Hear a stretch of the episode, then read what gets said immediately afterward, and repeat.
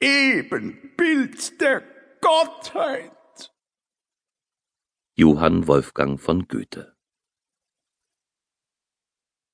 Mehr Licht Wenn ein Genie auf dem Totenbett die Augen schließt und Dunkelheit den letzten Blick erfüllt, so muss es mit klugen Worten geschehen und sich das Kunstwerk einer vorbildlichen Biographie vollenden, so wünscht man es sich zumindest.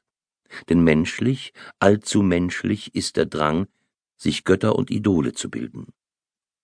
Mehr Licht sollen Goethes letzte Worte gewesen sein. Ob die Überlieferung der Wahrheit entspricht oder zum Reich der Andichtung zählt, bleibt in mythischer Schwebe, so wie Goethe selbst.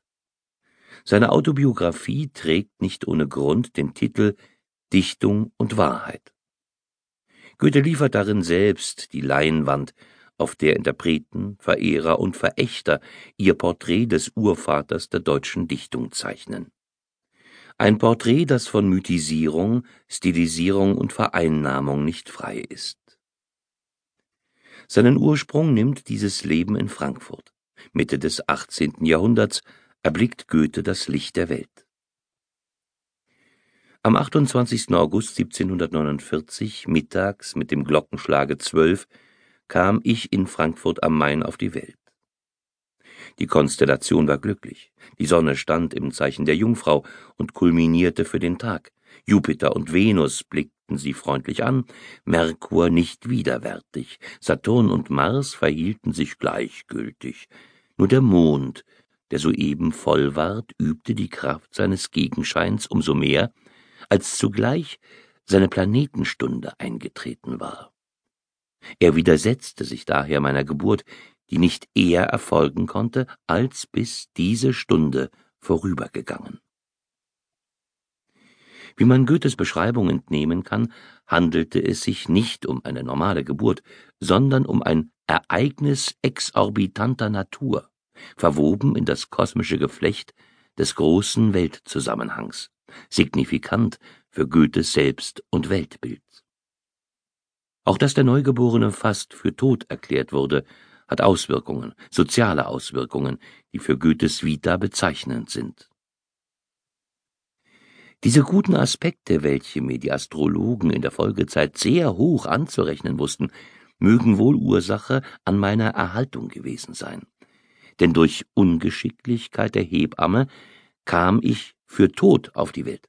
Und nur durch vielfache Bemühungen brachte man es dahin, dass ich das Licht erblickte. Dieser Umstand, welcher die meinigen in große Not versetzt hatte, gereichte jedoch meinen Mitbürgern zum Vorteil, indem mein Großvater, der Schultheiß Johann Wolfgang Textor, daher Anlass nahm, dass ein Geburtshelfer angestellt und der Hebammenunterricht eingeführt oder erneuert wurde welches denn manchem der Nachgeborenen mag zugute gekommen sein. Positive gesellschaftliche Wirkkraft von Geburt an, so liest sich Goethe. Schon hier zeigt sich das Typische. Seine Person strahlt ins tätige Leben aus, für das er später oft plädieren wird. Doch bis dahin ist es noch ein langer Weg. Ein Weg, den Glück und Leiden säumen. Konstellationen der Kindheit In der Kindheit eng an Goethes Seite ist die Schwester Cornelia. Vier weitere Geschwister, die aus der Ehe der Eltern hervorgehen, werden Opfer der hohen Säuglings- und Kindersterblichkeit der Zeit. Goethes Eltern bilden eine spannungsreiche, ja antipodische Konstellation. Der Vater Johann Caspar Goethe ist Jurist, verwaltet aber hauptsächlich das reiche Erbe seiner Eltern, die in Frankfurt einen hochprofitablen Gasthof betrieben hatten, wodurch sich ein Vermögen ansammelte, das sogar noch dem Enkel Johann Wolfgang ein finanziell sorgenfreies, ja fast luxuriöses Leben ermöglichen wird. Die Mutter der Kinder, Katharina Elisabeth Goethe, geborene Textor, ist eine lebensfrohe, vitale Frau. Ihren Johann Wolfgang nennt sie mein Hätschelhans.